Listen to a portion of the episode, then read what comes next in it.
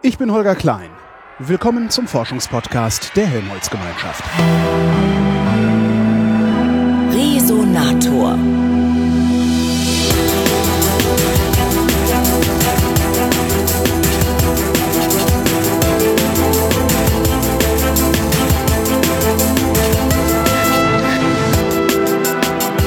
Am Alfred-Wegener-Institut, ähm, da arbeitet der Hans Pfeifenberger, der ist Leiter der IT-Infrastruktur und kümmert sich um Open Science. Hallo, Herr Pfeifenberger. Hallo, Herr Klein. Was ist Open Science? Hm.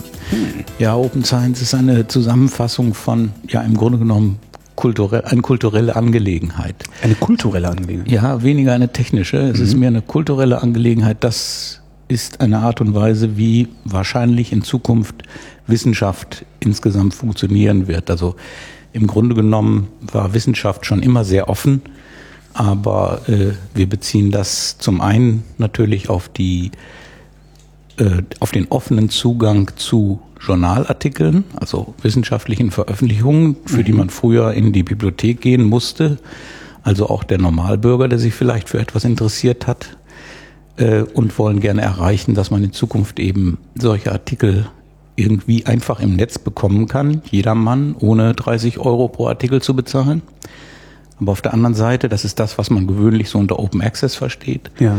Aber andererseits äh, hat die Wissenschaft äh, gesehen, dass man eben auch Zugang zu den quasi Zwischenergebnissen braucht, zu den Daten, die man zwischendurch erfasst hat, aber auch zu der Software, mit der man die Daten bearbeitet hat, um dann zu Ergebnissen zu kommen.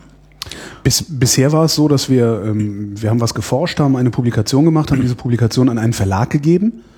Dieser Verlag hat es gedruckt und in Bibliotheken gestellt, beziehungsweise jetzt äh, gibt es dann immer noch PDFs im Internet, für die ich dann, wie Sie sagten, 30 Euro bezahlen muss. Wenn ich Glück habe, äh, wenn ich Pech habe, zahle ich 300. Ähm, na gut, dann muss ich ein ganzes Abo von irgendeinem so Verlag nehmen oder so. Ne? Das ist dann wieder teurer. Das ist dann noch teurer. Ja. Ähm, wie kann es überhaupt sein, dass Forschung, die durch Steuergelder finanziert wurde, ein Verlagswesen quersubventioniert. Also ich habe das doch schon bezahlt. Das ist Tradition. Ja, dann äh, danke fürs Gespräch.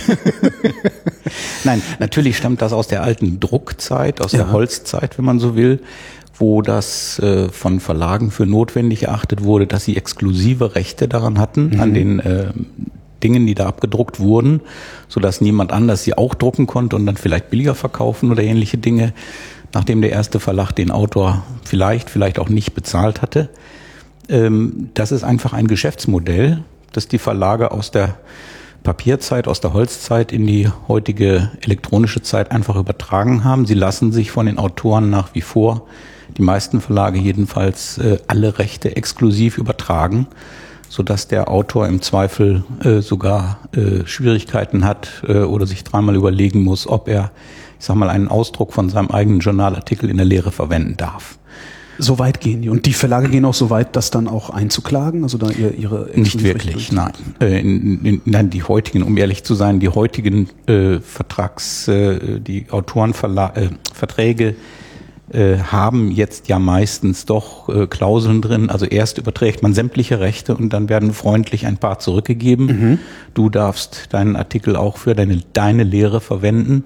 Aber, aber dein Kollege nicht mehr. Aber nein, natürlich nicht. Äh, man muss eigentlich sogar so weit gehen, dass man sich fragen muss, äh, als Autor, wenn ich ein, eine Präsentation machen will über das Ergebnis meines Kollegen, aus dem AVI wohlgemerkt, ja. Äh, und der hat dann eine schöne Grafik drin. Darf ich diese Grafik eigentlich verwenden bei einer Präsentation vor einer großen Menge von Leuten?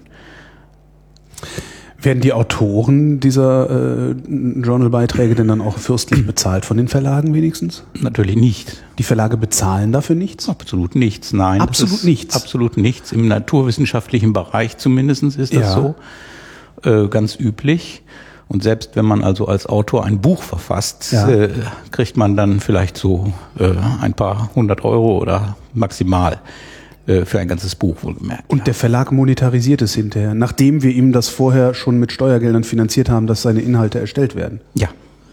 Und auch Korrektur gelesen sozusagen. Die sogenannte Peer Review wird auch von Wissenschaftlern im öffentlich bezahlten Sektor gemacht. Äh, und so weiter und so fort.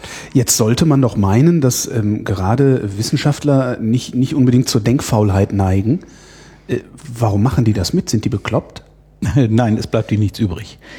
Äh, man muss heutzutage ja aufgrund, ich sag mal, der Evaluierung äh, bei der Begutachtung des Wissenschaftssystems oder auch der einzelnen Person äh, Veröffentlichungen nachweisen, vorzugsweise in möglichst hoch angesehenen Journalen.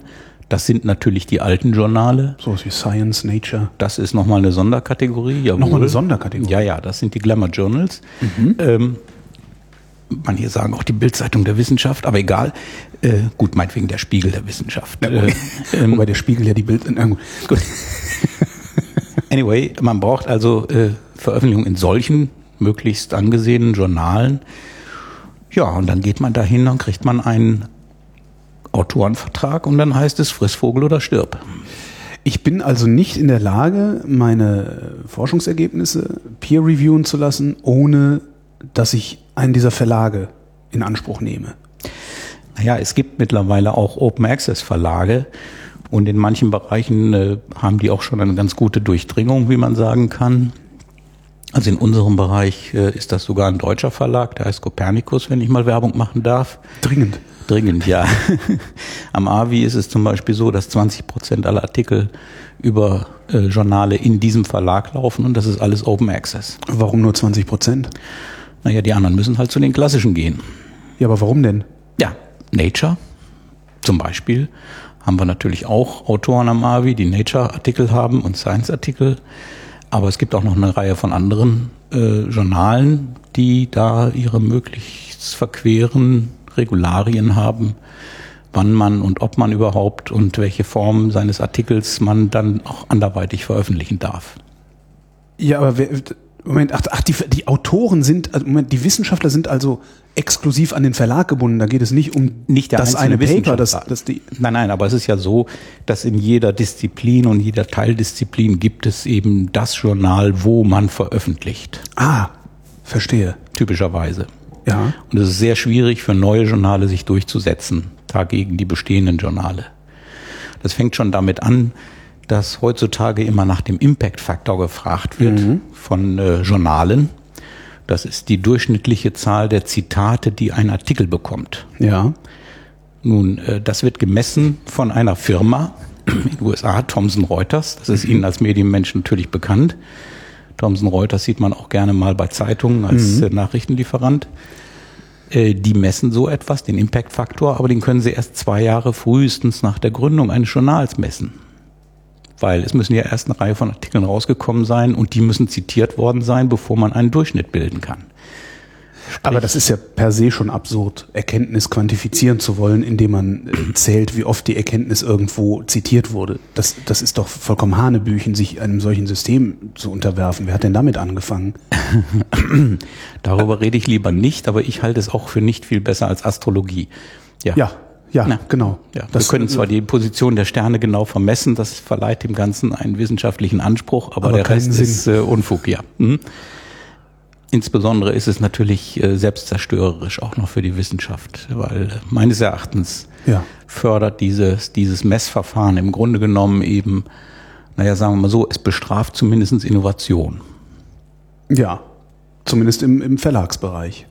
Nein, nein, auch, auch im, Inhalt, im, inhaltlichen Bereich. Also wenn ich einen, einen Bereich habe, wo bisher nicht viel geforscht worden ist, wo ich nicht viele Peers habe, äh, habe ich erstmal Schwierigkeiten, vielleicht überhaupt ein Journal zu finden, was genau zu meinem Feld passt.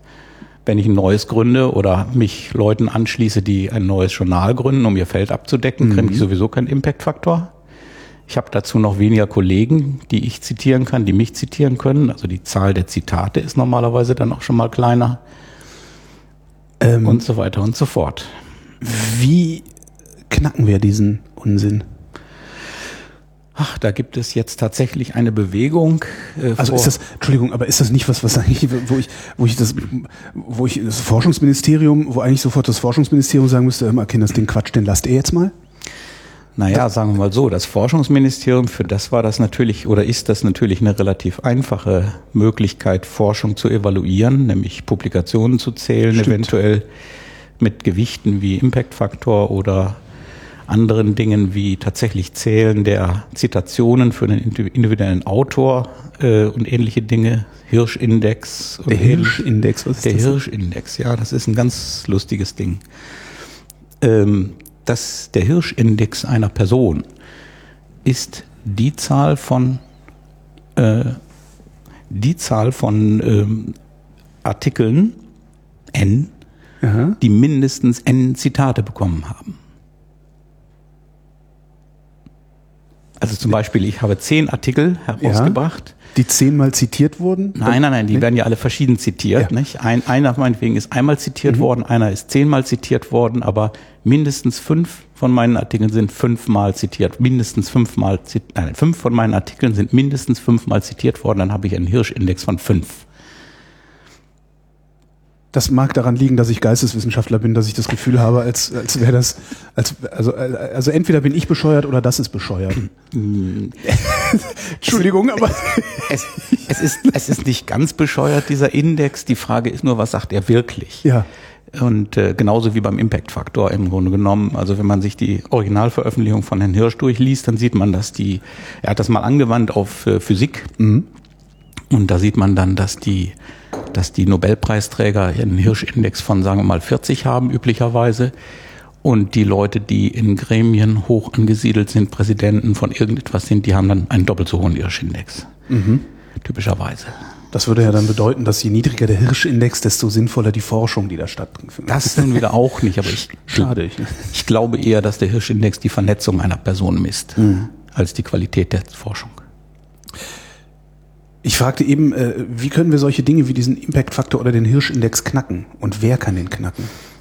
Nur die Wissenschaft selbst natürlich. Äh, und es gibt auch viele Leute mittlerweile, die sich dagegen wehren. Es gibt äh, eine San Francisco, San Francisco Declaration vor einigen Wochen oder Monaten ist die rausgekommen, von einer größeren Anzahl von Leuten unterschrieben. Einer der äh, neueren Nobelpreisträger, Randy Shackman, hat sich jetzt auch explizit dagegen gewandt, gegen diesen Unfug, hätte ich beinahe gesagt, des Impact-Faktors, äh, den loszuwerden.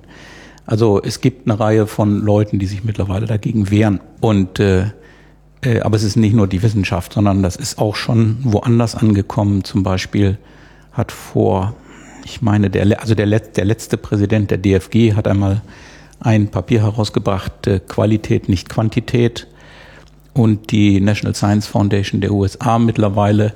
Und das ist ja einer der wesentlichen Faktoren, den ein Wissenschaftler hierbei bedenken muss. Wie ist es mit meinem nächsten Proposal, mit meinem nächsten Grant, meiner nächsten heißt das auf Deutsch, äh, äh, Forschungsförderung. Forschungsförderung ja. Wie ist es mit meiner nächsten Forschungsförderung?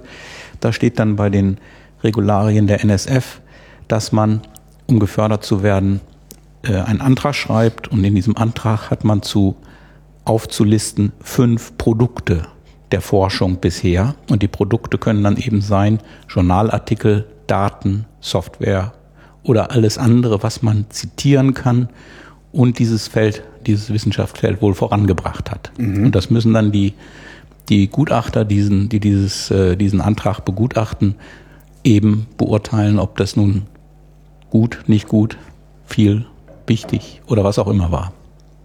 Und es wird nicht mehr eine lange Liste, wo man dann zählt, wie viele Publikationen waren das wohl. Also das setzt sich mittlerweile doch schon ein bisschen durch. Es wird eine Weile dauern. Ist, wie lang? Ich fürchte, dass Prognosen. man bei, ich sagte vorhin, das ist eine kulturelle Frage. Es sind ja. alles kulturelle Fragen und die haben eher so eine Zeitskala von Dekaden, würde ich sagen. Ist das auch, was Sie gerade beschrieben haben, die Möglichkeit, die Qualität von Forschung zu messen oder zumindest etwas zu objektivieren? Weil letztlich kann man das ja gar nicht, vor allen Dingen nicht bei uns. Wir, wir machen Grundlagenforschung. Also das ist ja äh, bei, bei fast allem, was wir an Ergebnissen produzieren, steht ja erstmal die Frage im Raum, wozu ist das gut?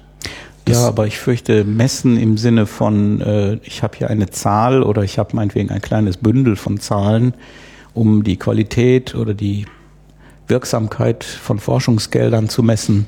Ich glaube nicht dran, dass das geht objektiv.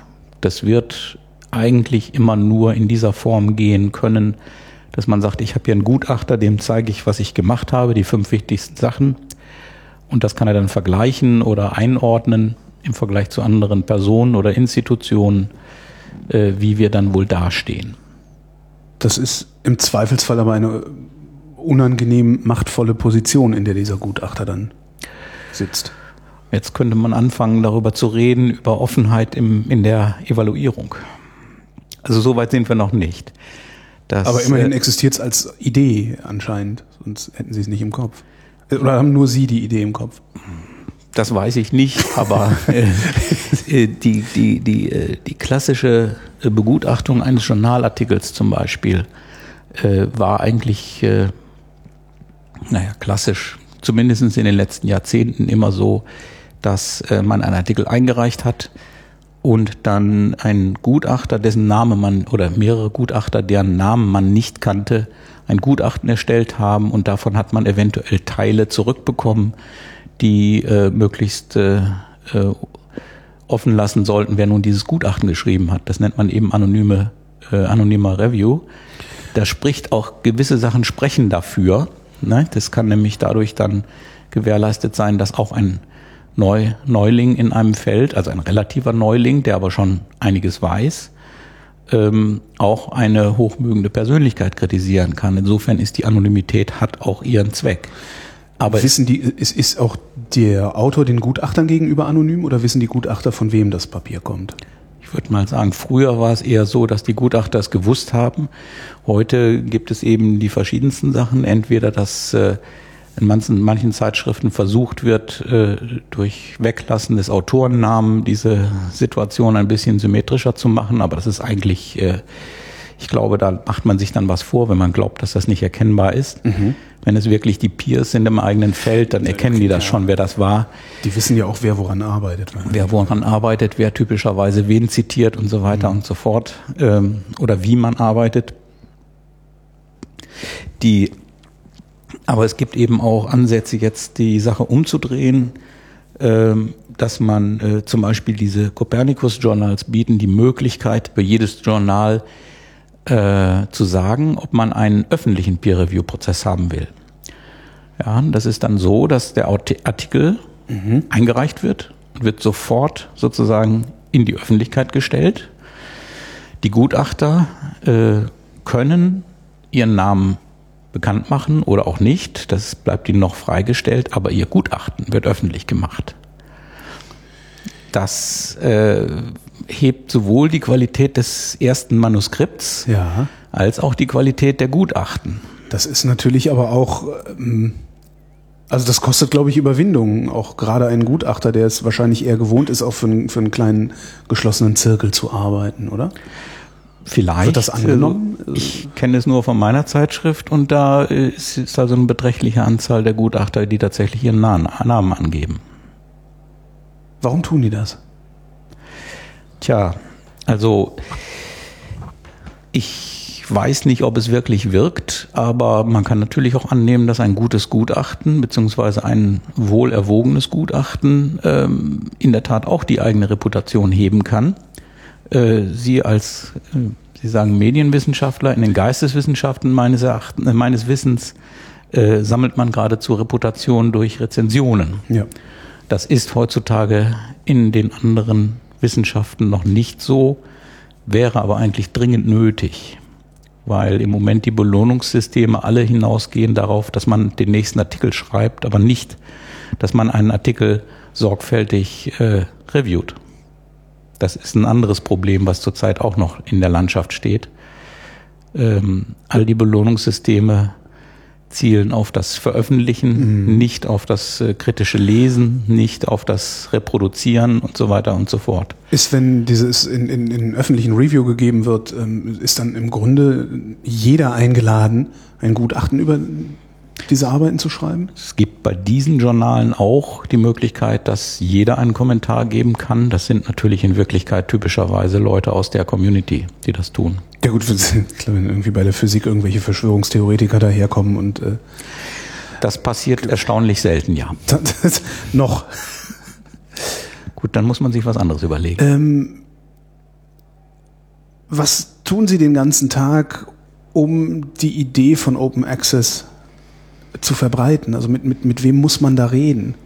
Gibt es überhaupt irgendwie einzelne konkrete Ansprechpartner oder ist das wieder so ein, so ein Leviathan, der da irgendwo sitzt und gegen den man anstenkern muss auf irgendeine Weise? Ja, das ist natürlich eine der, eine der größeren ähm, Problematiken. Ähm, ich denke, diese Möglichkeiten haben sich in den letzten zehn Jahren ein bisschen herumgesprochen und wir haben beispielsweise bei der Helmholtz-Gemeinschaft eben vor mittlerweile ungefähr zehn Jahren eine äh, zum ersten, zum einen mal einen Arbeitskreis bekommen. Der ist von der Mitgliederversammlung der Helmholtz-Gemeinschaft äh, eingesetzt worden.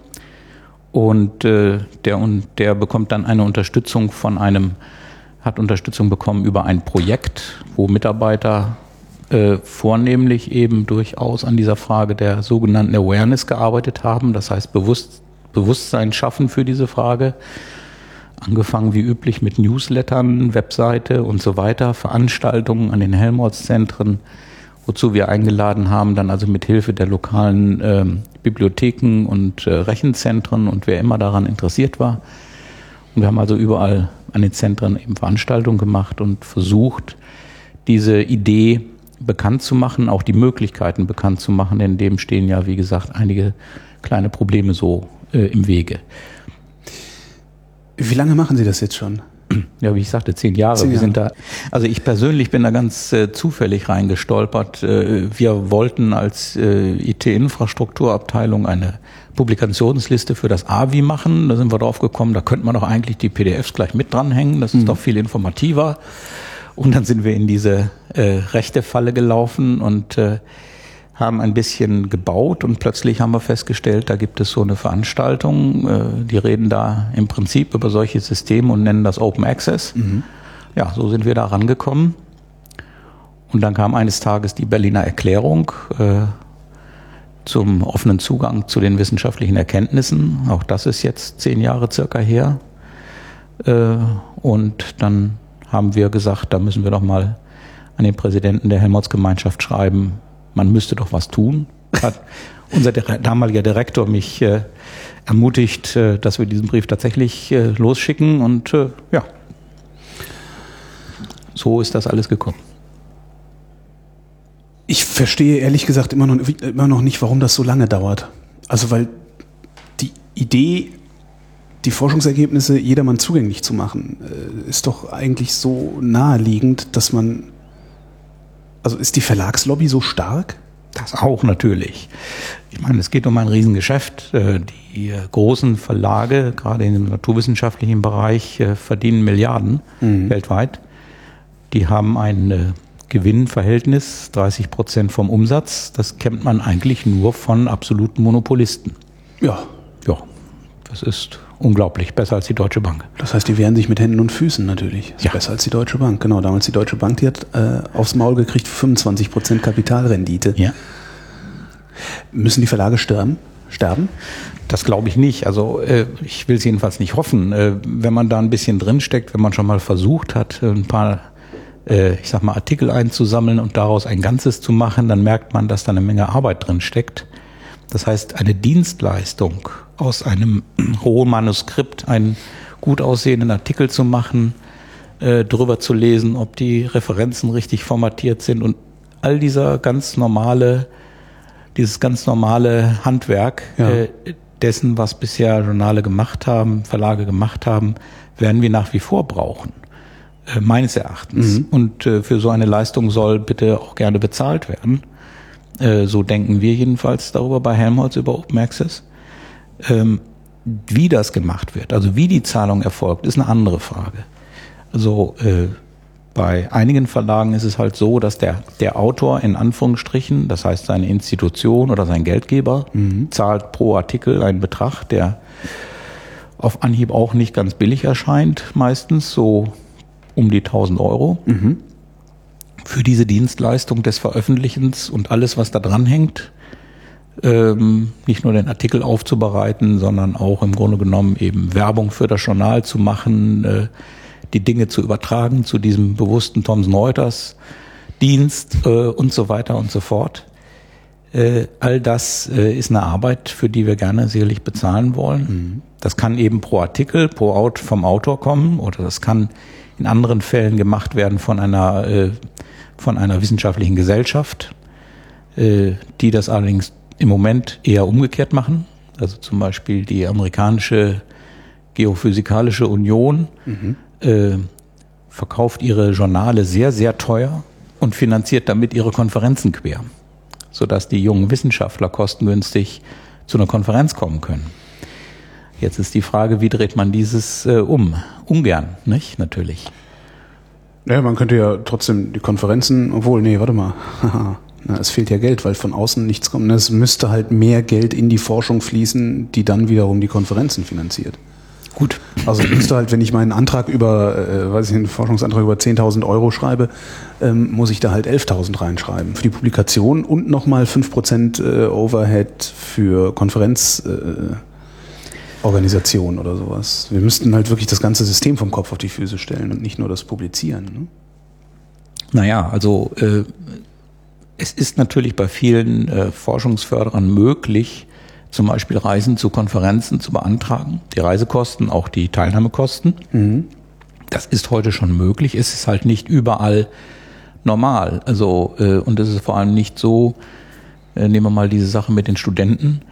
Äh, es ist halt nicht so, dass man einfach von seinem Institut, wenn eine Person einen Vortrag hat, mal eben zehn Studenten mitschleppen kann. Mhm äh, selbst wenn man die reine Reise schon bezahlen könnte, aber wenn dann die Konferenzteilnahme 500 Euro pro Nase kostet oder 1000 oder was immer, mhm. Äh, dann ist das natürlich schon ein äh, bedenkenswerter Faktor. Also ich würde das jetzt nicht von der Hand weisen, dass diese, dass diese Gesellschaften ernsthaft ein Problem haben, dass wir auch, äh, dass auch innerhalb der Wissenschaft ernst genommen werden muss. Aber wie lösen wir es? Da haben Sie ja bestimmt eine Idee im Kopf. Nein, dafür nicht. Echt? Tut mir leid nicht, nein. Ach verdammt. Ja, also ich meine, man kann natürlich sagen, wir, wir machen das äh, nach wie vor so, ähm, äh, indem die Journalartikel bezahlt werden. Also mhm. dieses erste Modell, der Autor bezahlt für, sein, für die Veröffentlichung seines Artikels 1000 Euro. Das macht dann der eine Verlag für 1000 Euro, aber dann muss dieser dieser Verlag von einer wissenschaftlichen Gesellschaft eben 2000 Euro nehmen, um damit die Konferenzen quer zu subventionieren. Das wird nicht gut gehen. Die wird niemand bezahlen, natürlich. Ja. Eben. Jedenfalls werden die Geldgeber oder wer auch immer, wie auch immer wir das machen, äh, werden da ihre Bedenken dann anfangen zu hegen. Also es ist, ich habe nicht gesagt, dass es einfach ist und mhm. das beantwortet im Grunde genommen Ihre Frage, warum dauert das Ganze so lange?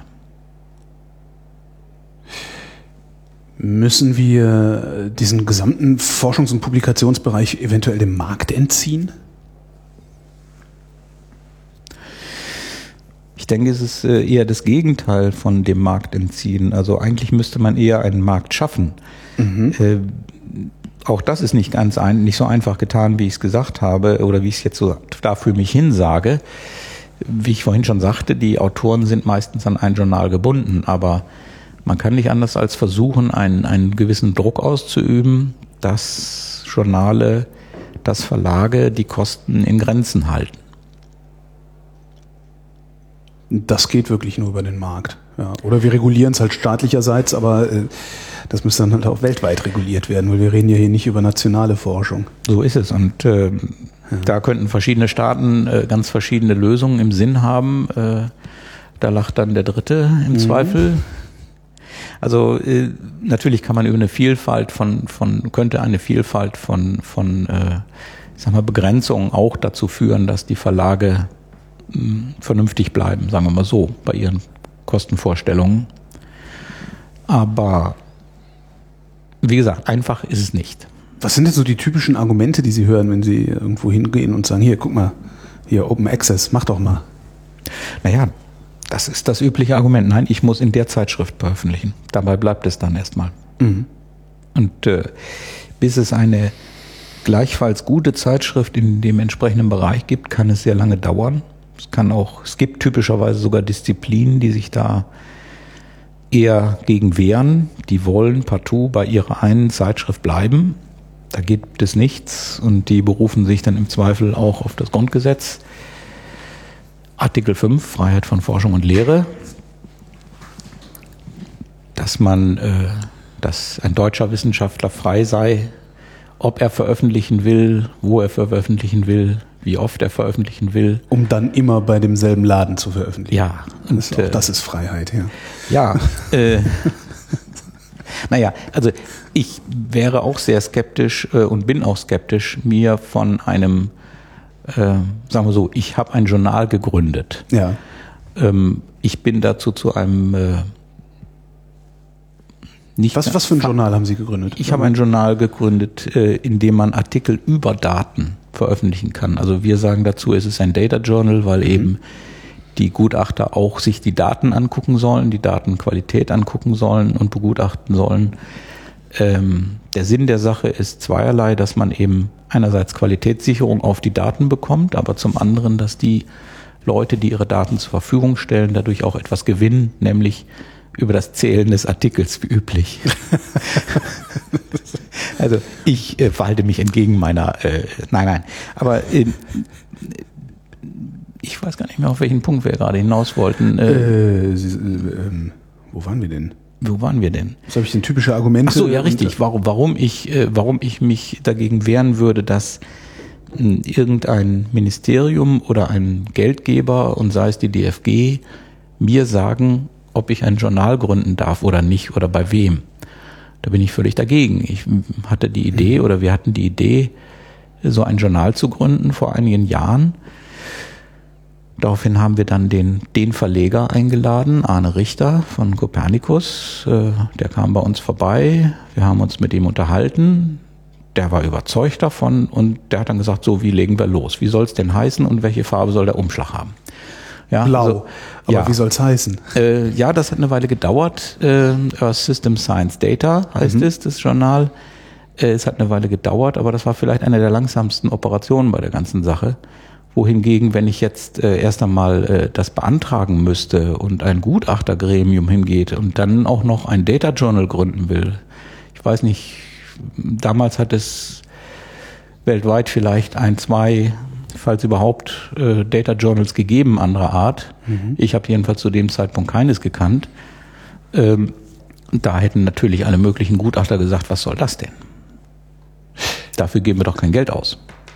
Was, was für Daten veröffentlichen Sie da? Einfach, einfach die Rohdaten, die irgendwo zusammengeforscht worden sind? Wir forschen uns jetzt mal ein paar Daten zu. Nein, nein, das sind, das sind äh, ganz unterschiedliche Sachen. Gewiss nicht Rohdaten in dem Sinne, äh, dass es Daten sind, so wie sie aus den Instrumenten poltern und ja, okay, eventuell mit, mit Fehlern versehen sind, mhm. sondern das Mindeste ist schon, dass die Daten auf äh, Plausibilität geprüft sind, dass sie so beschrieben sind, wie viele Fehler sie denn eventuell haben, wie viel Fehler zu erwarten ist angesichts der Messmethode etc. pp. Und äh, das kann also alles Mögliche sein. Der erste Artikel war eine Zusammenfassung von, ich glaube, zehn Jahren oder so, äh, Ozonsondenaufstiegen an den deutschen Antarktisstationen.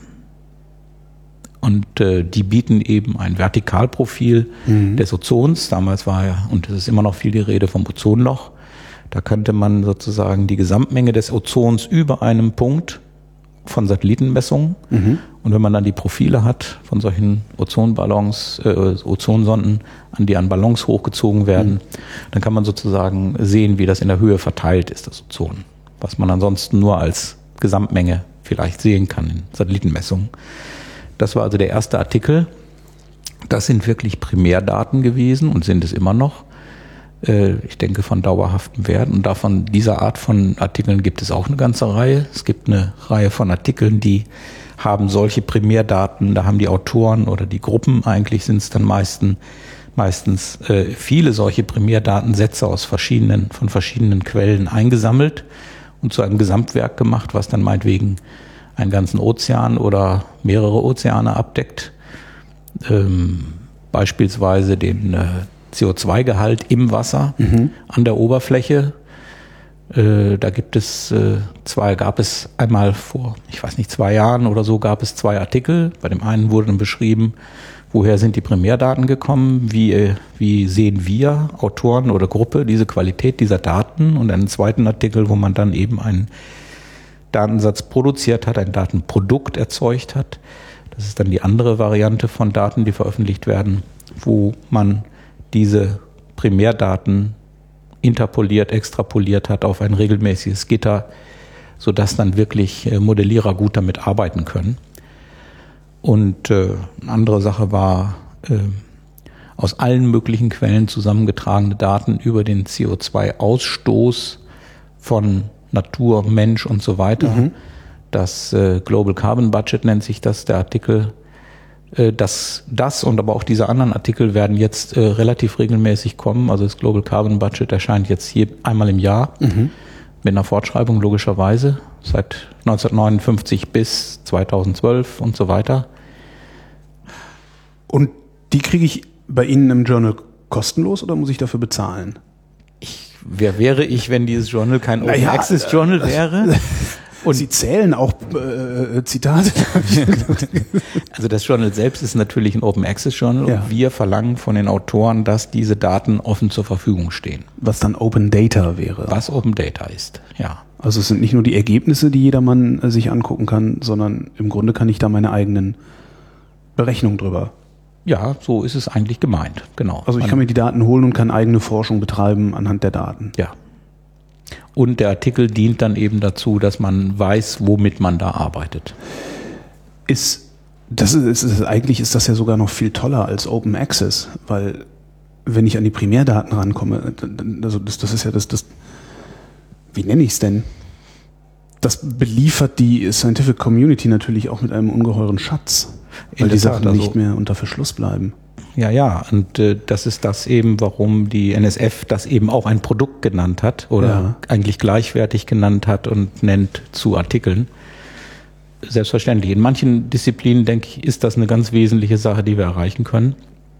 In anderen Disziplinen steht vielleicht mehr so die äh, Nachvollziehbarkeit der Wissenschaft im Vordergrund, mhm. dass man also womöglich eben auch sogar die Rohdaten ich sag mal, die äh, Patientendaten Na klar. Äh, mitsamt den Protokollen nennen die Leute das, also die Verfahrensfortschrift, wie man von einem Rohdatensatz oder von einer Probe sogar, dass man in irgendeinen Spektrometer steckt oder in einen Sequencer steckt oder was immer es ist, wie man also von dieser Probe zu den Daten kommt, wie man die Daten auswertet, analysiert, welche Statistik man betreibt, die Software, die man benötigt und so weiter und so fort.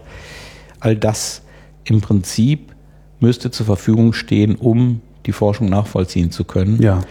Da sieht man jetzt aber bei, bei, dem, was ich da gesagt habe, schon das Problem. Also man kann nicht jede Art von Daten offen mhm. zur Verfügung stellen. Das ist Obwohl, warum nicht? Patientendaten. Okay, da, da kriegen wir ein Datenschutzproblem Eben, möglicherweise. Ja. Ein ethisches Problem, ja. ja.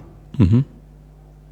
Und da sind dann eben ja. auch gewisse Grenzen. Also das unterscheidet doch Daten ganz deutlich von Artikeln. Mhm. Dass es für viele Sorten von Daten und auch an ursprünglich ganz vielleicht unvorhergesehenen gesehenen Stellen äh, Grenzen gibt der Möglichkeit, etwas zur Verfügung zu stellen. Also selbst in Umweltfragen. Nicht? Man will eben nicht unbedingt mit GPS-Genauigkeit das Nest einer ausgestorbenen, äh, Verzeihung, einer seltenen äh, bedrohten Art zur Verfügung stellen. Nein. Für den Eiräuber. Ne? Ach so, ja. ja. Mhm. Stimmt, das ist das, das, ja. Das sind völlig neue Probleme. Wird, wird Open Data denn ähm, besser akzeptiert als Open Access? Äh, eher weniger noch. Äh, das, irritiert, das irritiert mich jetzt auch Disziplin. wieder sehr. Ja, das, ja. Äh, mhm. ja, das ist eben so, dass, äh, nein, da kommen wir im Grunde genommen zum Anfang des Gesprächs zurück, mhm. Evaluierung. Ja, also wenn ich keine Reputation gewinnen kann, weil es nicht mitgezählt wird oder bewertet wird, dadurch, dass ich Daten bereitstelle, wenn mir das nichts bringt, äh, dann sage ich, okay, dann behalte ich sie für mich und äh, versuche alleine damit zu arbeiten. Wenn wir mal ganz äh, zynisch daran gehen. Es ist ich, schön ich, ich, für das öffentliche Gut zu arbeiten, aber ich mag da ja naiv sein, aber ich, ich bilde mir halt ein, dass wenn ein, jemand Forscher wird, dass er das nicht macht, um äh, ja, im, im Keller Reagenzglasinhalte ineinander zu schütten, sondern dass er das macht, um einen Beitrag zu leisten. Also das, das ist doch, wir ja. erhöhen doch das Wissen also, der Welt. Ja, in der Tat. Das ist ein, äh, das ist edel und so sollte man auch, äh, man sollte, glaube ich, keine Wissenschaft betreiben, wenn das nicht ein wesentlicher oder vielleicht der wesentliche Antrieb ist. Aber äh, rein in der Praxis, wenn man sozusagen nicht auch darauf achtet, darüber zu reden, was man getrieben hat und sich damit eine Reputation zu erarbeiten, dann wird man das eben auch nur eine sehr begrenzte Zeit machen und keinen weiteren Job bekommen in der Wissenschaft. Ja, also äh, bislang war es eben so, dass man veröffentlichen musste, logischerweise. Um wenn es nicht, Job zu kriegen, wenn ja. es nicht, nein, nein, es ist ja auch so, wenn es nicht veröffentlicht ist, ist es ja keine Wissenschaft. Ja. Und so gewinnt man Reputation. Also egal, ob das gezählt wird oder von einem Gutachter ähm, sozusagen äh, subjektiv beurteilt wird, man muss seine Veröffentlich man muss seine Arbeit veröffentlichen. Und äh, wenn wir über Daten reden in diesem Kontext, müssen wir eben dafür sorgen, dass man auch über das Veröffentlichen von Daten Reputation gewinnen kann. Dass das wahrgenommen wird. Und das macht aber außer dem einen Laden, den Sie eben genannt haben, noch niemand. Das kann man so nicht sagen. Also die, mit dem Laden meinen Sie jetzt Äh, die Sie, äh, Zeitschrift oder? ja, irgendwer zählte, irgendwer hat auch Daten gezählt, sagten Sie. Ich, Irgendwer hat Daten gezählt. Haben Äh, gesagt, die, die also- NSF, die NSF, die sagt, ah nee, die zählt sie nicht, die sagt, du kannst das als Produkt angeben. Und ähm, ich denke, das wird sich relativ schnell durchsetzen, dass man das überall so machen kann. wie alt ist die Idee der NSF, Ähm, diese Daten als Produkt anzusehen? Wie alt die Idee ist, weiß ich nicht. Oder seit die, wann machen die das? aber das Regularium gilt seit äh, Januar 2013. okay, also es ist ja sehr frisch. Ja. Sehen Sie schon irgendwo, wo sich dieses Regularium noch weiter verbreitet? Es gibt natürlich das umgekehrte Regularium, nämlich, äh, dass der Geldgeber sagt, äh, wenn wir dir Geld geben, dann musst du nicht nur veröffentlichen, du musst die Ergebnisdaten auch bereitstellen. Ja. Das macht zum Beispiel die äh, EU jetzt. Die EU hat ja in dem, im siebten Rahmenprogramm, also die vergangenen sieben Jahre oder so, äh, bei 20 Prozent der Forschungsgelder gesagt, äh, und du musst Open Access veröffentlichen. Jetzt bei Horizon 2020, das sind die nächsten sieben Jahre, sagen sie bei 100 Prozent, du musst Open Access veröffentlichen.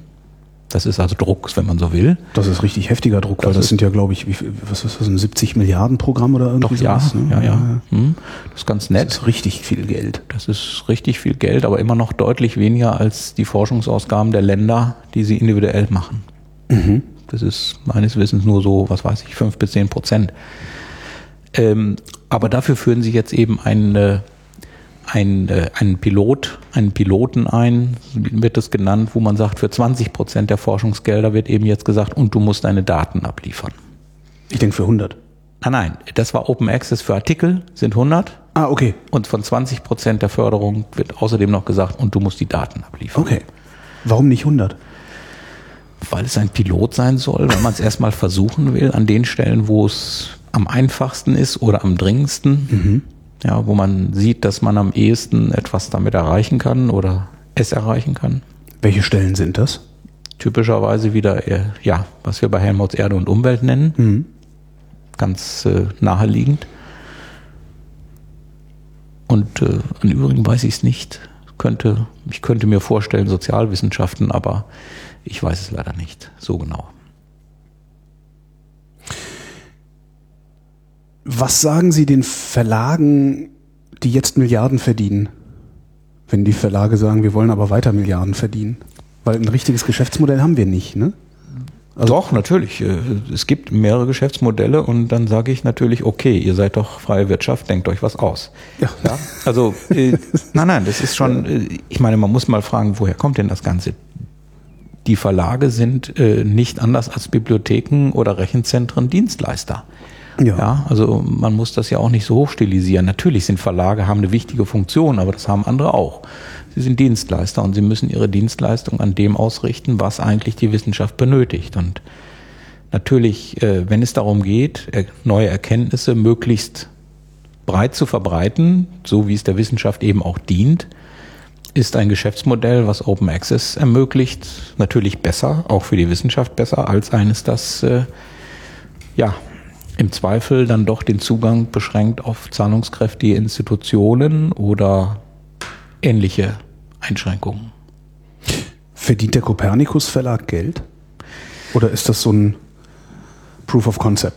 Nein, nein, der, der hält sich schon, meines Wissens äh, hält er sich äh, ordentlich. Das war mal, glaube ich, ein Spin-off der Max-Planck-Gesellschaft äh, sogar. Ähm, es ist auf jeden Fall eine Firma, die äh, auch ja eigentlich äh, die Konkurrenzveranstaltung zu diesem erwähnten amerikanischen geophysikalischen Unionsding veranstaltet, nämlich die European Geoscience Union, äh, deren äh, große Konferenz äh, veranstaltet diese, diese Firma auch. Und aus dem Umfeld ist das wohl entstanden. Aber ich denke, die verdienen mit ihren Zeitschriften eben genug Geld, um ja, ihre Leute zu bezahlen. Und darum geht's ja. Soweit ich weiß, sind sie auch, äh, nein, ich will mich nicht näher zu der, Geschäfts-, äh, zu der Gesellschaftsform äußern. Ich glaube, sie sind tatsächlich äh, gemeinnützig, aber ich weiß es nicht genau. Wie sind Sie eigentlich dazu gekommen, jetzt diesen ganzen Open Access, Open Data Wahnsinn zu machen? Was, wie gesagt, haben Sie sich das ausgesucht irgendwann? Also, oder war es wirklich der Zufall mit diesen PDFs, die Sie nicht anhängen konnten?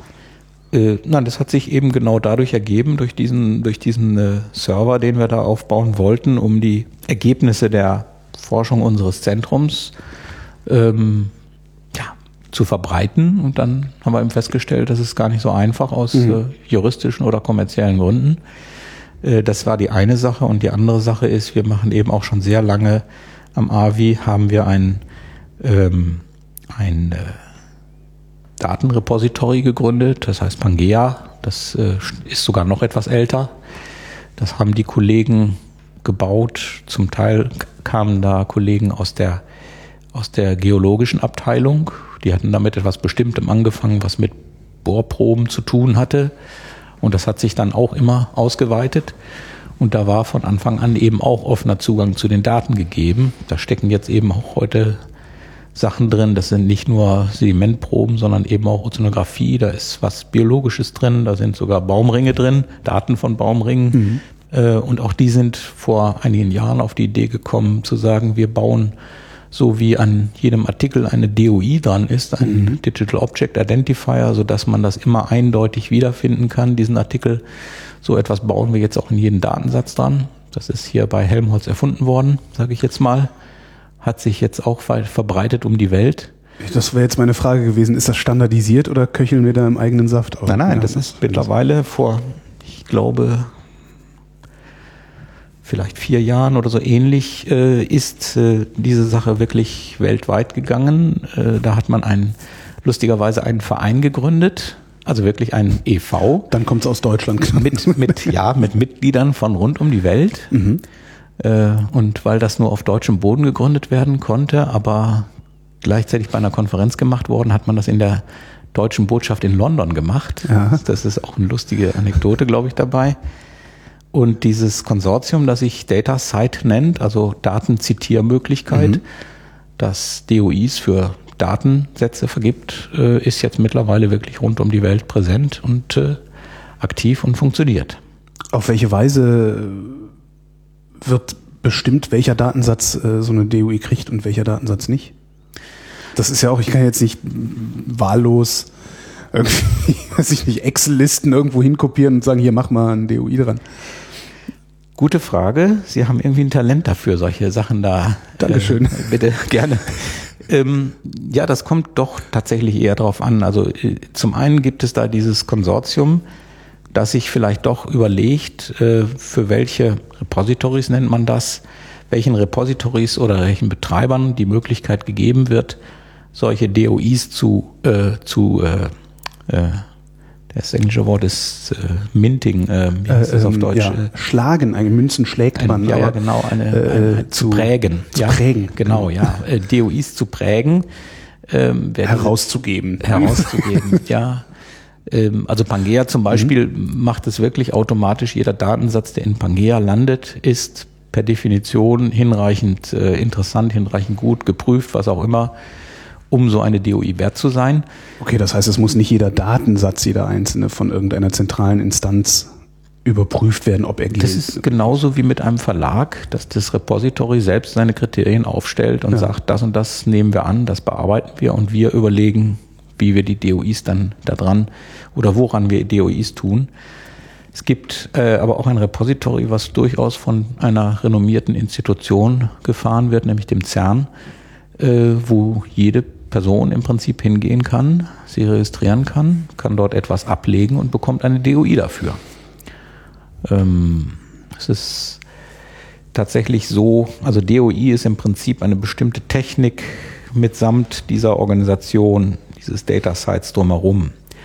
Aber im Moment wird überlegt, äh, und in der Tat nimmt an dieser Überlegung eine Person teil, die damals das Internet miterfunden hat. Das gibt es ja, Windsurf und oh, äh, Bob mh. Kahn. Die beiden haben ja mal berühmterweise in irgendeinem Hotel gesessen und sich quasi das Internetprotokoll ausgedacht. So läuft zumindest die Legende. Die Legende genau. Und einer von diesen beiden ist tatsächlich jetzt in, dieser Überleg in diese Überlegung äh, involviert, Bob Kahn. Mhm. Der hat äh, dieses technische System, was hinter dem DOI liegt, ja. das ist sogenannte Händelsystem.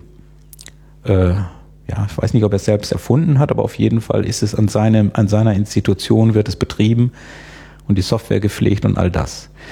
Und jetzt wird eben versucht zu sagen, wir müssen eigentlich das durchsetzen, dass jedes wichtige digitale Objekt, damit es erhalten werden kann, wiedergefunden werden kann und so weiter, braucht so eine eindeutige Kennzeichnung.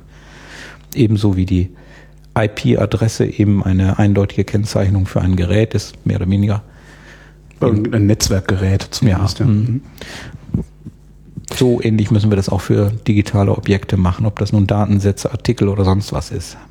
Und das funktioniert tatsächlich weltweit über alle kulturellen Grenzen hinweg. Funktioniert das gerade. Also da machen die Chinesen genauso mit wie die Peruaner, die USA und wir. Im Prinzip ja. Cool. Entschuldigung, ich bin manchmal hingerissen davon, wie das funktioniert, dass Forschung international äh, arbeitet. Mhm. Das, ist, äh, das ist was, was man nicht so gewohnt ist, wenn man nicht selber im Forschungsbetrieb den ganzen Tag drin ist. Also, ja. Ich gehe jetzt mal davon aus, dass Sie davon ausgehen, wir gehen jetzt mal davon aus, dass äh, äh, Open Science ähm, die Zukunft ist. Also dass wir, dass wir zunehmend Open Data und Open Access haben werden. Oder denken Sie, dass das irgendwann auch nochmal so ein, ja, so einen Rückschritt geben wird? Äh,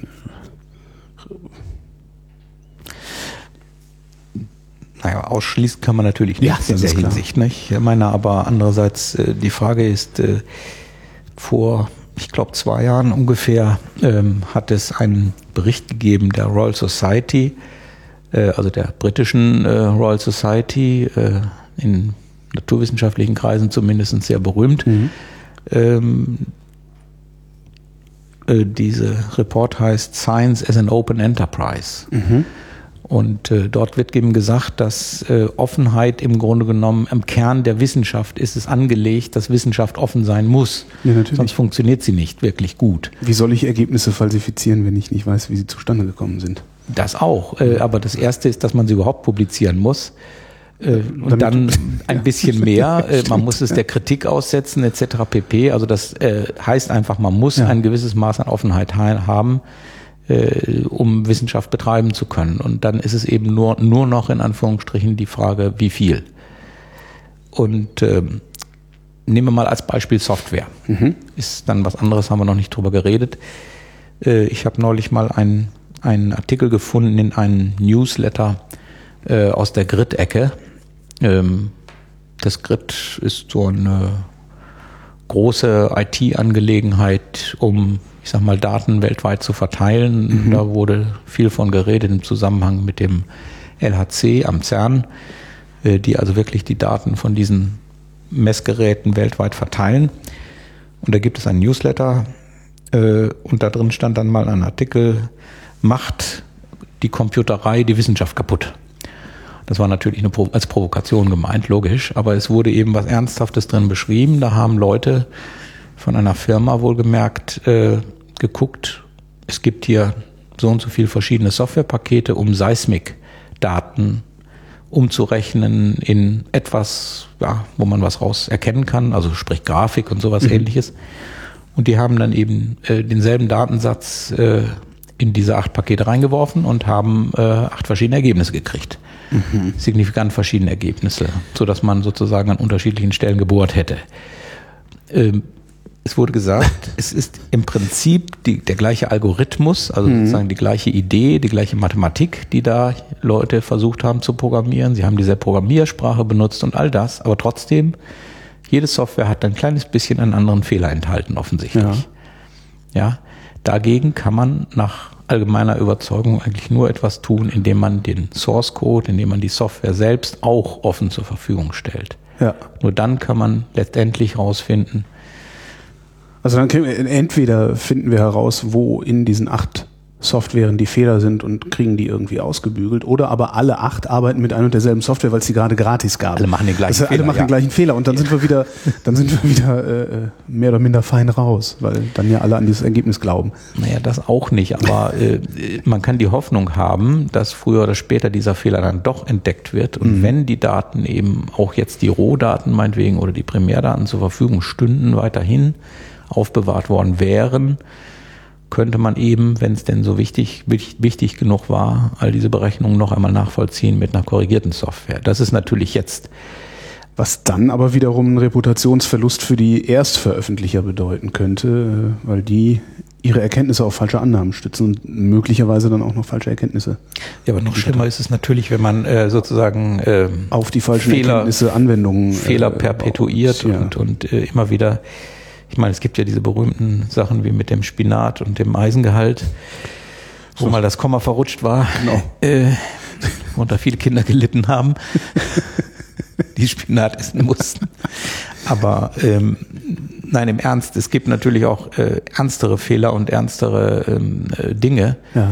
Äh, wir müssen darauf setzen, dass Wissenschaft offen ist, dass sie kritisierbar ist äh, und natürlich ähm, auch, dass Fehler nicht bestraft werden, äh, sondern äh, man eben auch im Zweifel seine eigenen Fehler äh, veröffentlichen kann, äh, wenn man ihnen äh, sozusagen den Fehler ähm, äh, ja, unfreiwillig gemacht hat, also mhm. nicht, nicht versucht hat zu betrügen oder ähnliche Dinge und wenn man nicht gerade einfach schlampig gearbeitet hat, sondern und selbst dafür wäre es gut. Man würde Betrugsfälle besser finden. Man würde schlampige Arbeit besser finden. Das, dafür ist natürlich auch ja. absolut notwendig. Und da gab es eine eine Reihe von Artikeln in ja, einer dieser geschlossenen Zeitschriften. The Lancet, auch eine berühmte Zeitschrift mhm. in der Medizin wohl. Äh, allerdings haben die die PDFs von diesen fünf Artikeln in ihrer Presseabteilung äh, offen zur Verfügung gestellt. Wenn man die URL kennt, mhm. äh, kommt man da auch noch immer dran. Schicken Sie mir per Mail bitte. Ja, mache ich. Nein, aber es gab auch eine Reihe von, es gab darüber tatsächlich Artikel im Spiegel Online. Mhm. Ähm, die das aufgenommen haben, wo eben gesagt wurde, äh, wir kommen ohne mehr Offenheit, äh, was diese Methoden und die genauere Darlegung von Methoden und Grundlagen und Rohdaten und so weiter betrifft, kommen wir äh, nicht dazu, dass die Qualität der Ergebnisse verbessert wird. Haben Sie schon mal mit Journalisten darüber gesprochen, dass das auch die journalistische Arbeit betreffen könnte? Dass also Journalismus auch in Zukunft die Wege seiner Erkenntnisse offenlegen sollte? Weil sie Spiegel nicht, da nicht Quellenschutz? Äh, naja gut, die, das ist ja, den gibt's ja dem Staat gegenüber und der Staat kennt, das wissen wir seit Edward Snowden, kennt alle Quellen, wenn oh, er die kennen will. Ne? Ja. Nee, aber das ist ganz interessant. Also ist, äh, ich, ich beobachte das halt im, im Journalismus sehr häufig, dass äh, oder denke mir sehr oft, es wäre vielleicht sinnvoll, wenn nicht nur ähm, die sieben Minuten Variante unseres Gesprächs veröffentlicht würde, sondern das gesamte Gespräch, damit jeder sich ein Bild machen kann, was rausgeschnitten wurde und was von all dem, was wir besprochen haben, wichtig sein soll und was nicht. Ich mhm. fand ich gerade ganz interessant, dass es, äh, als die Spiegel Online sagten, äh, mhm. dass eigentlich die sich den Schuh selber anziehen müssten. Ja, ich meine, manchmal ärgere ich mich schon, auch bei Wissenschaftsjournalisten, wenn äh, die schreiben, in äh, Wissenschaftler aus USA haben in einem berühmten Journal äh, Folgendes ja, genau. berichtet und dann findet man aber keine kein URL. Link, kein gar nichts, noch nicht ja. mal zum Abstract. Ja, genau, das wäre schon schön, äh, wenn das wäre.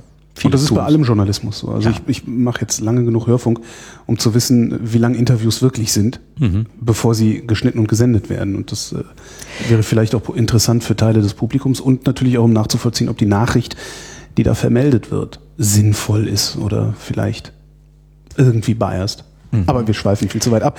Äh, Nicht unbedingt. Man könnte natürlich auch sagen, okay, äh, Sie wählen etwas aus. Mhm das, was die vermutlichen oder erhofften Hörer eventuell am meisten interessieren könnte, wo wir zu wenig abgeschwiffen sind, etc. pp. Mhm. Das sollten äh, oder das machen angeblich natürlich auch die äh, hochwichtigen Journals, so wie Nature und so weiter, die machen eine Vorauswahl dessen, was am wichtigsten ist. Mhm.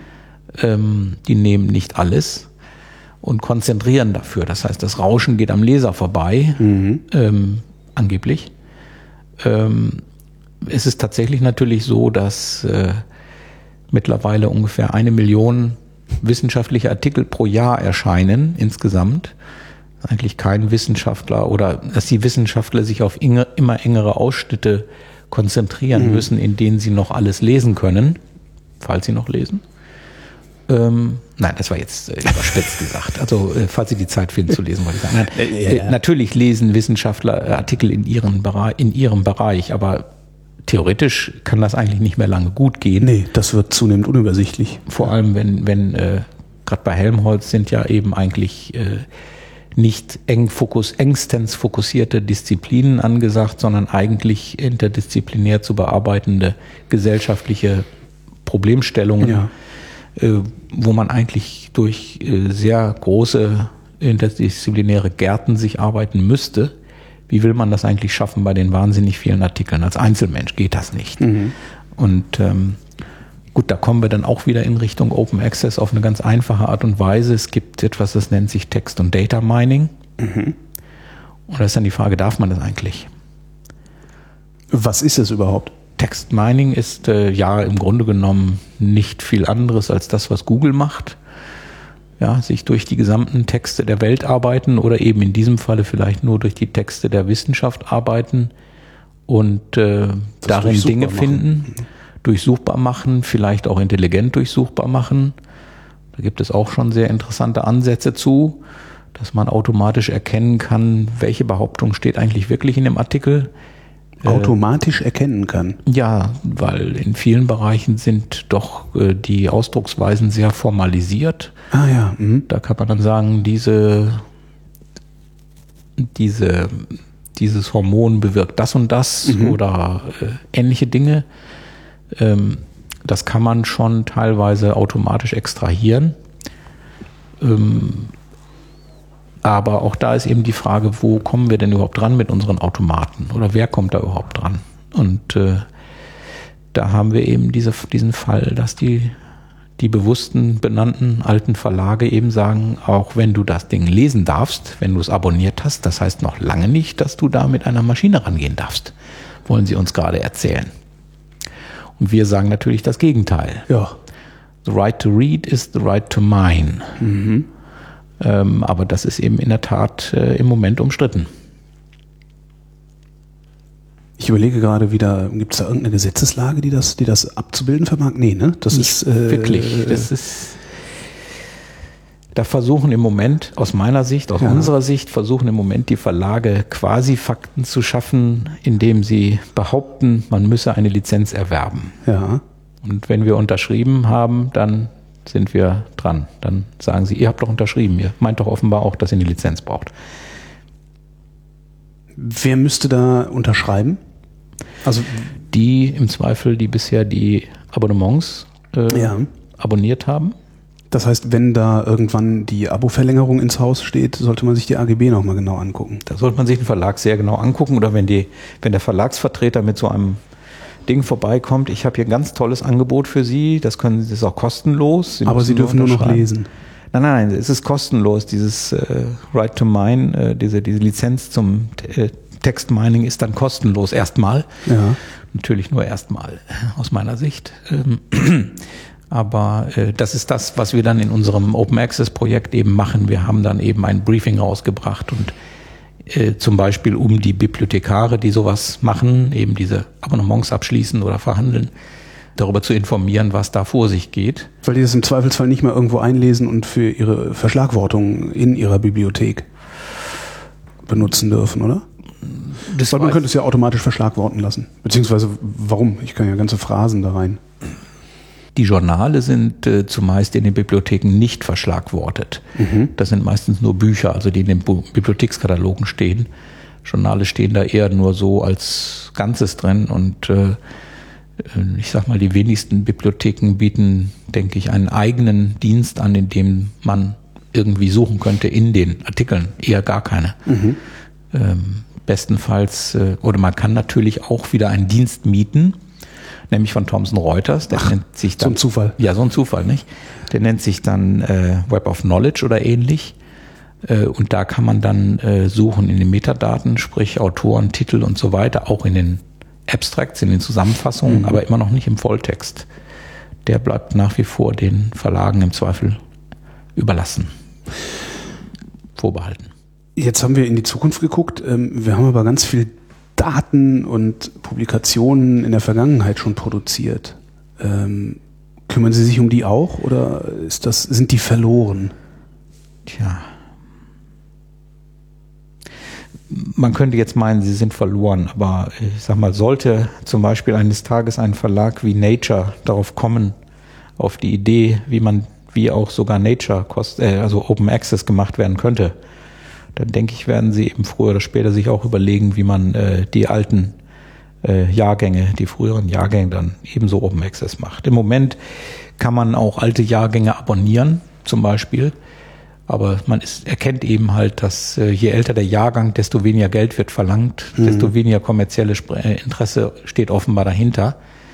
Im Grunde genommen wäre zu erwarten, dass ein Verlag mh, hm, sich als erstes überlegt, wie kann ich meine ältesten Jahrgänge Open Access machen.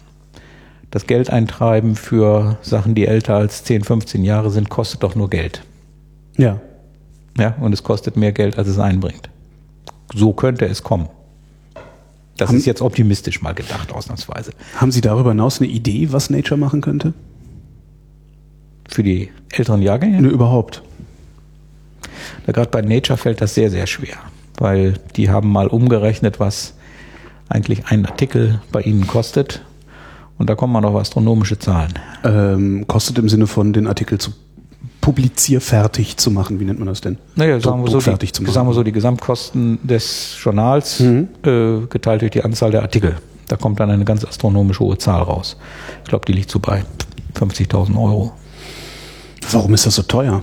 Keine Ahnung. Das heißt, da hat da, da, da, wäre Open Data wieder ganz gut, um zu gucken, wie kommt ihr eigentlich auf diese Zahl, weil solange ich nicht weiß, wie die auf diese Zahl kommen, ist sie halt absolut unglaubwürdig. Naja, die Geschäftszahlen von Nature werden wir schon nicht rauskriegen, das ist so, klar. Naja, aber das macht es halt unglaubwürdig. Also da wäre dann meine erste Reaktion hier, du kannst mir viel erzählen, Freundchen. Das stimmt schon. Aber gut, das ist eben äh, das ist eben dann, da schlägt dann der Markt zu, nicht? Mhm. Dann kann der Verlag sagen, gut, wenn du das nicht willst, dann geh doch woanders hin. Geh doch zu Science. da kostet nur 45.000 und niemand weiß warum. Ähm, ist das eigentlich so ein Kampf gegen Windmühlen, den Sie da machen? Also, weil Sie, Sie machen einen gut gelaunten Eindruck. Ja, da muss man einfach einen sehr, sehr, sehr langen Atem haben, fürchte ich, wenn man das macht. Ähm, ja, Windmühlen es muss halt gemacht werden. Irgendwer muss es machen. Macht es denn Spaß? Uh, meistens. Ja, es ist, meine, es ist ja nirgendwo so, dass alles nur Spaß macht, aber doch, wir haben an gewissen Stellen schon noch Spaß. Ja, wir freuen uns, wenn, wenn dann doch mal ein äh, Verlag aufblüht oder ein Journal aufblüht, wenn man vermelden kann, dass äh, irgendwo mittlerweile ein Open Access Journal äh, in seinem Gebiet, in seinem Teilgebiet, in dem es arbeitet, äh, zu den Top-Journalen gehört mittlerweile. Solche Sachen, die sind wunderbar. Oder diese Sache mit DataSite zum Beispiel, man sagen kann, okay, das ist hier mehr oder weniger auf Helmholtz äh, ähm, Mist gewachsen. Na, das na ja, versuchte ich jetzt gerade zu vermeiden. Gut, das ist äh, ein, ein, ein, wie nennt man das? Mist gewachsen. Dünger, ist. Dünger. Dünger. Ja. Also bei Helmholtz gibt's ja auch Boden, äh, Bodenkunde. Genau. Ja. ja. Also auf Helmholtz Dünger gewachsen, äh, eine wunderbare Sache. Informationsinfrastrukturen äh, sind ja jetzt auch gerade sogar mit einem mit einer Erwähnung im Koalitionsvertrag äh, geadelt worden, wenn man so will. Haben die da auch das gemeint, worüber wir jetzt gerade reden? Oder, äh? Doch, doch, durchaus. Ja, okay. ja, ja, ja. Also äh, auch Open Access steht in, im Koalitionsvertrag. Mhm. Ähm, überhaupt diese ganze Angelegenheit, dieses Ernstnehmen dieses Bereiches, dass das äh, nicht nur die Wissenschaft, sondern im Grunde genommen auch die Wirtschaft, die Innovation voranbringt, äh, das dringt jetzt langsam durch. Ist durchgedrungen, ist in den Koalitionsvertrag gelungen, gedrungen. Wie, wie geht der Koalitionsvertrag darauf ein? Also wissen Sie das, was, was er da schreibt? An zig Stellen muss man schon sagen. Ach. Ja, also wir haben ähm, vor Jahren mittlerweile ähm, haben wir angefangen, uns zu beteiligen ähm, aus dem Helmholtz Open Access Kreis heraus einer, an einer Initiative, die damals, ich glaube, von der DFG ausgegangen ist. Die hat gesagt, so, wir machen jetzt eine Schwerpunktsinitiative digitale Information. Und daran beteiligt sind dann eben die Mitglieder der Allianz Deutscher Forschungsorganisationen, also nicht nur Helmholtz, Max Planck, Fraunhofer, Leibniz, äh, die Hochschulrektorenkonferenz, der DFG, Wissenschaftsrat, DA, DFG, äh, ja, ja, alles was Rang und Namen hat. Mhm. Und in dieser Initiative gibt es halt Arbeitsgruppen für verschiedensten Gebiete, Open Access, Lizenzieren von Zeitschriften, Daten, virtuelle Forschungsumgebungen, juristische Rahmenbedingungen und so weiter.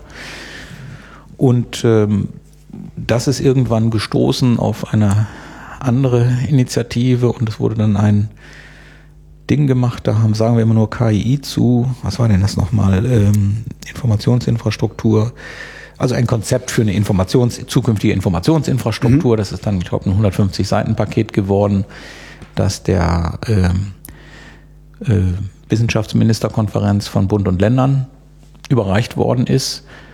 Da haben wir so diverseste Sachen reingeschrieben. Unter anderem stand da auch drin, wir brauchen einen Rat für Informationsinfrastruktur.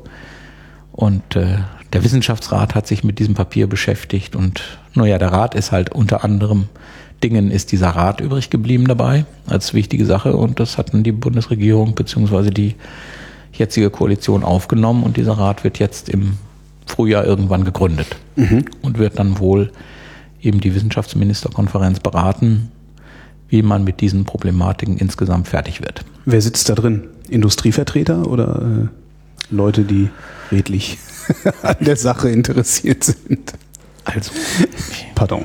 Also ich denke doch auch in der Industrie könnte es Leute geben, die daran redlich interessiert sind. Also eigentlich würde man die Industrie zu Open Data verdonnern wollen. Äh, wenn ich nochmal abschweifen darf. Bitte, Rat, dringend. Äh, äh, nein, es gibt sogar tatsächlich ein, äh, zum Beispiel eine Pharmafirma, ja. die irgendwann mal einen äh, Skandal hatte, weil sie zu lange nicht mit, ähm, ich weiß nicht, Nebenwirkungen oder was auch immer von einem, äh, ähm, von einem Pharmakon äh, herausgerückt sind. Die haben irgendwann versprochen, vor kurzem GlaxoSmithKline, dass sie mhm. ihre äh, Daten aus äh, klinischen Versuchen offen zur Verfügung stellen wollen. Alle, auch da, wo sie gescheitert sind? Äh, das ist, müsste man nochmal ganz genau ja. nachgucken, aber Sie sagen auch hier wieder das Wichtige, die sogenannten negativen Ergebnisse mhm. müssen eigentlich auch veröffentlicht werden, damit man einen, einen, einen, ja, einen auch menschlich kostenträchtigen Versuch äh, nicht unnötigerweise nochmal macht. Klar. Aber äh, wollen Sie mir gerade sagen, dass ich der Industrie Unrecht tue? Womöglich. Himmel. Himmel. Immer muss ich, das ist, immer muss ich mein Realitätsmanagement überprüfen. also ich sage jetzt nicht, dass alle Industrie gut ist oder natürlich äh, auch nicht. Äh ich habe gerade, ich war kürzlich am Geoforschungszentrum und ähm, da haben wir dann über seismische Daten geredet, die natürlich die äh, Erdölindustrie in Hülle und Fülle hat und auf denen sie auch sitzt. Selbstverständlich, und, äh, wenn sie dafür bezahlt haben, ist das auch ihr Recht. Dann ist ja, es nur keine Wissenschaft, nicht? Es ist aber tragisch, also weil man könnte es wunderbar in die Wissenschaft überführen und äh, die Erdölindustrie würde dadurch beliebter. Ja, es gibt ja auch ähm, viel, äh, viele Daten oder zunehmend Daten aus der Industrie, die wissenschaftlich genutzt werden und die man dann aber nicht offenlegen darf. Das ist natürlich ein Problem für die Wissenschaft. So etwas ist einfach nicht nachvollziehbar. Äh, vorgestern hätte ich beinahe gesagt, ist so ein Artikel herausgekommen in Science war es, mhm. wo dieses berühmte Google diese berühmte Google-Grippe-Vorhersage ja. auseinandergenommen worden ist. Die funktioniert nämlich nicht so gut, wie man so gewissen Pressemitteilungen entnehmen kann. Und leider kann man eben nicht nachvollziehen mehr wirklich, wie das Ganze zustande gekommen ist, weil Google die Daten nicht rausrückt. Die haben noch nicht mal die Schlagworte rausgerückt, deren oder die Suchbegriffe rausgerückt, deren Häufigkeit sie gemessen haben. Ich konnte also nur nachträglich die, das, das Auftreten von Grippefällen mit der Vorhersage von Google irgendwie korrelieren und dann ja. sehen, äh, hat nichts miteinander zu tun. Oder wenig. Oder weniger als äh, der Volksmund glaubt. Ja, oder wenn es miteinander zu tun hatte zu Anfang, dann äh, hat das vielleicht nur überdeckt, dass nicht äh, Grippe vorhergesagt wurde, sondern das Wetter. Stimmt, auch eine Möglichkeit. Zurück zum Rat. Wer sitzt in diesem Rat? Das äh, ist noch nicht festgelegt, welche Person das ist, aber tatsächlich werden es äh, 16 Vertreter der Wissenschaft sein, mhm. äh, acht äh, tatsächliche Wissenschaftler und acht äh, Vertreter der Informationsinfrastrukturen, also beispielsweise Bibliotheken oder solche Datenrepositories oder ähnliche. Ähm, dann, äh, wie war das, 24 sollten insgesamt, glaube ich, sein. Ach ja, richtig, vier Vertreter von Bund und Ländern mhm. und vier Vertreter des äh, sogenannten öffentlichen Lebens. Da zum Beispiel könnte man sich durchaus ja auch einen oder anderen Wissen, äh, Wirtschaftsvertreter drin vorstellen, womöglich. Aber das weiß ich nicht. Das werden, wird, eben, wird eben die äh, Konferenz der äh, Wissenschaftsminister festlegen. Aber es ist ja schon mal gut zu wissen, dass es nicht industriedominiert ist. Also die hätten natürlich ein Interesse, wie Sie schon sagten, die hätten ein Interesse daran, halt Daten zurückzuhalten, ähm, weil sie sie halt bezahlt haben und auch weiterhin monetarisieren wollen auf irgendeine so, Art und Weise. Dass wir uns nicht missverstehen, bei Open Access reden wir immer nur über Dinge, die mit öffentlichen Geldern geschaffen worden sind. Mhm. Also wenn eine Ölfirma selber hingeht und äh, Seismik misst, dann bin ich der Letzte, der sagt, du musst das aber rausrücken. Das geht nicht. Das ist. Äh, aber es gibt halt, es gibt halt sicherlich genug quer, querfinanzierte, quersubventionierte äh, Daten, die irgendwo anfallen, also die mit öffentlichen Geldern zwar auf die eine oder andere Weise finanziert wurden, aber dann trotzdem äh, in der privaten Domäne verbleiben. Tja, das könnte natürlich passieren, ja, aber. Ich glaube, dass das sehr häufig passiert, dass irgendwo Gelder fließen, die eigentlich äh, Steuergelder sind.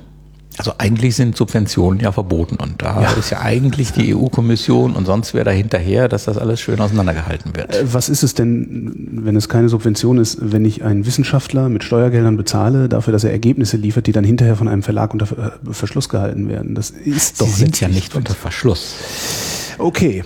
Ja, der Verlag schafft einen Mehrwert. Clever. Und, äh, ja, mittels verstehe, eines ja. Geschäftsmodells. Man hat ja Zugang zu den Ergebnissen über die Bibliothek, die das dann wieder, also ich meine. Von Steuergeldern wieder kauft. Ja, logisch, aber ich meine, mhm. das war früher auch so. Ja, ja, Da, da, wo ich studiert habe, wo ich promoviert habe, da musste man eben auch in die Bibliothek dann gehen und seine Journale lesen. So lange ist das her. Bei mir fürchte ich. Ähm, und natürlich hat man für diese Journale schon, schon immer bezahlt.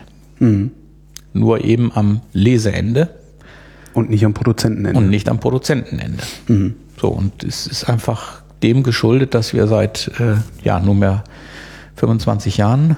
Ich glaube, wir hatten ja gerade so ein Jubiläum da. War es 25 Jahre oder 15? Es ist schon wirklich so lange her, dass das World Wide Web erfunden wurde. 25. 25 Jahre.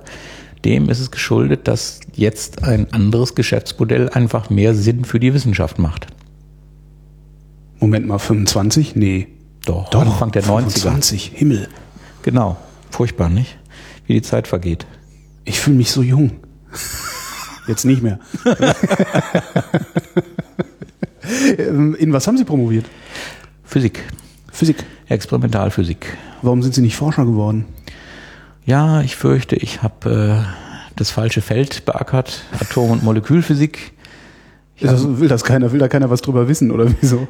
Ja, das war, ähm, also da hätte ich also entweder ähm, in der Tat in die Forschung gehen müssen, das ist ja dann immer beschränkt, oder eben in der Industrie äh, ist es dann sozusagen, sind es dann doch nur Glühlampen gewesen, dann nicht Glühlampen, äh, eher eben die äh, Leuchtstofflampen und ähnliche Dinge. Ähm, tatsächlich äh, bin ich mal für kurze Zeit äh, bei einer Firma gewesen, die äh, ja, Werkzeugmaschinen herstellt, weil ich eben im Laufe meiner Tätigkeit auch viel mit Computern zu tun hatte, Steuerung und so weiter und so fort. Ähm, aber dann habe ich da eine Anzeige gesehen oder vielmehr meine Frau hat sie gesehen und hat gesagt, du hast dich doch schon immer für diese Polarforschung da interessiert. Und dann bin ich ja ab zum äh, Institut für Polar- und Meeresforschung, zum Alfred Wegener Institut. Und äh, weil mich die Forschung dort interessiert hat und fasziniert hat, ist ja eigentlich noch viel besser. Sie kriegen alles mit, was die forschen, aber müssen sich selber nicht um diese ganzen dämlichen Anträge kümmern. Ne? Dazu kann ich nur sagen, psst, ja, das macht die Sache so interessant. Also, naja, wir haben andere Probleme, aber ja, das stimmt schon, dass man da sehr viel, sehr interessante Sachen mitkriegen kann, wenn man will, ja. Hans Pfeifenberger, vielen Dank.